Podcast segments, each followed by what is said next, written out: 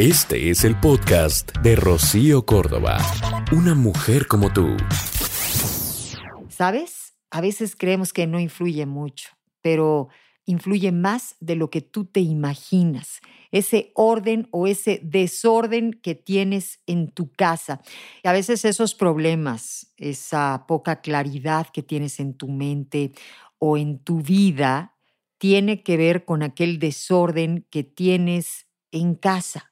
A ver, levantarnos en una casa desordenada puede ser literalmente eh, el punto que haga la diferencia para arrancar bien o mal el día, dependiendo si tienes orden o desorden, desde ir al baño, abrir nuestro closet para elegir nuestra ropa, desayunar en una cocina donde absolutamente nada está organizado. Mira, te lleva más tiempo, pero además te roba energía, te pone de malas, se te complican las cosas y a veces eso mismo te desata el mal humor. Vivir en desorganización, digamos que nos provoca dudas, es una fuente de estrés, aunque no lo creas. Y de manera inevitable, este estrés puede provocar pues digamos que un gran abanico de dolencias, desde físicas este, hasta mentales, emocionales, desde dolores musculares, pero sentirnos cansados, problemas gastrointestinales, este, bueno, dermatológicos, sexuales, ¿sí? El estrés te lleva a todo esto, por supuesto. Y, y es que las causas del estrés tienen relación con pues con estas exigencias de la vida laboral, social, pero también vivir en un caos constante provoca este sentimiento de, de poca claridad, de confusión, de dificultad. Y, y bueno, entre más se prolongue esta situación de desorden, digamos que más trabajo nos va a costar el poder organizar todo ese entorno. Más culpabilidad se siente al no poder mantener las cosas bajo cierto control. Y yo no puedo entender cómo hoy la gente... Eh, pues está dispuesta a pagar restaurantes a veces tan caros, ¿no? O sea, todos estos lugares instagrameables, como decimos para los chavos, este, y pagan porque, pues claro, son restaurantes muy bonitos, muy bien decorados, con detalles muy especiales, este, ir y pagar para desayunar ahí y regresar a tu casa donde tienes todo hecho un desorden? ¿No crees que tendríamos que priorizar que nuestra casa fuera ese lugar limpio, ordenado, funcional, atractivo? No estoy diciendo lujoso ni elegante, porque vamos, cada quien este, eh, conforme pueda eh, poner los lugares, pero, pero el orden, la organización y la limpieza, eso tendría que ser, eh, digamos que, invariable. Yo soy una fiel creyente de que no hay nada más maravilloso, más curativo, que después de un día agotador llegues a tu casa, a un lugar armónico, en donde puedes contar con una cama con sábanas limpias que huelan bien, una habitación ordenada.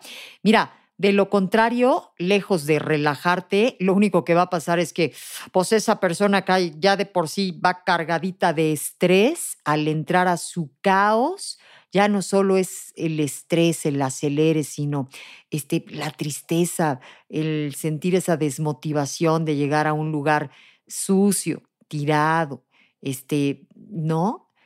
Y hay personas que así encima de las cosas se vuelven a tirar, ¿no? Y no tienen, digamos que, una organización en su mente, no pueden tener ideas claras. Y al otro día nuevamente se levantan, por supuesto, estresadas. O sea, ese no es un descanso, no puedes resetearte en un lugar eh, desorganizado. Al volver a ver ese desorden, pues digamos que este, eh, esto se sigue complicando muchísimo. En cambio, cuando una casa está en orden, tanto al acostarse como al levantarse, eh, se van a tener muy buenos pensamientos, buenos sentimientos, se va a lograr esa paz, esa motivación para poder arrancar un nuevo día. Esto va a hacer que, digamos que tengas un mejor manejo del tiempo, de los quehaceres, de los pendientes, eh, un lugar ordenado siempre te va a invitar a estar. Vas a saber dónde se encuentran las cosas, vas a encontrar fácilmente, este, pues no sé, pensando en ropa, por ejemplo, cuando abras ese closet y, y el fin de semana puedes darle un momento del sábado, del domingo, a tratar de eh, revisar que las cosas estén en orden. Es, eh, vamos, algo que te mereces, una casa limpia, ir sacando aquello que no usas, este, desde ropa, juguetes de los hijos, eh, accesorios, este, productos de, de baño, productos de limpieza, cosas que a veces se nos empiezan a acumular porque pues porque a veces están desalineados y entonces no alcanzamos ni siquiera a ver qué es lo que tenemos. Probablemente las cosas que ya no usas aún se encuentran también en buen estado, ¿no? Son cosas que puedes donar, este, en fin, vamos a hablar de algunos tips para que te sea más sencillo el mantener ese, ese espacio, tu hogar en orden. Es importante mantener la casa siempre ordenada, pero además aireada, bonita, ¿sabes? ¿Nunca te has comprado flores para ti? Hazte ese regalo, date ese gusto, ¿sabes? De tener ese lugar bonito eh, esperándote para cuando regreses después de, pues, de la chamba o de un día de trabajo.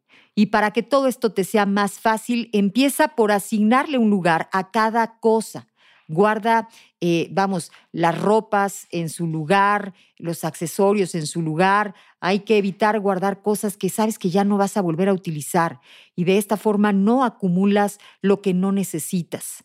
Otra de las cosas importantes es no usar ni la silla como closet, vamos, porque este, aquello se empieza a ser fácil, ¿no? El una prenda, otra prenda y el ir dejando ahí cosas que en realidad deben de estar en su lugar. Dobla tu ropa correctamente, guárdala en cuanto este, ya no la utilices. Todo esto contribuye al orden. Por la noche, deja los platos limpios. Te mereces despertar en un lugar, eh, vamos, agradable. Si cada cosa tiene su lugar, vamos a lograr mantener aquello eh, digamos que muy organizado. La limpieza va a ser cosa de todos los días, no una tarea, vamos, titánica de cada sábado. Hay que mantener las cosas al día y cuando lo hagas, disfrútalo. Ponte música, trata de hacer de esto algo agradable. Tu cama debe estar tendida, tiene que haber algún día de la semana para cambiar las sábanas, este, las superficies despejadas, y una vez que logramos que cada cosa tenga su espacio, lo siguiente es que lo mantengamos así. Esto nos va a dar una mejor organización, el saber dónde se encuentra cada cosa. El podcast de Rocío Córdoba, una mujer como tú, en iHeartRadio. iHeartRadio.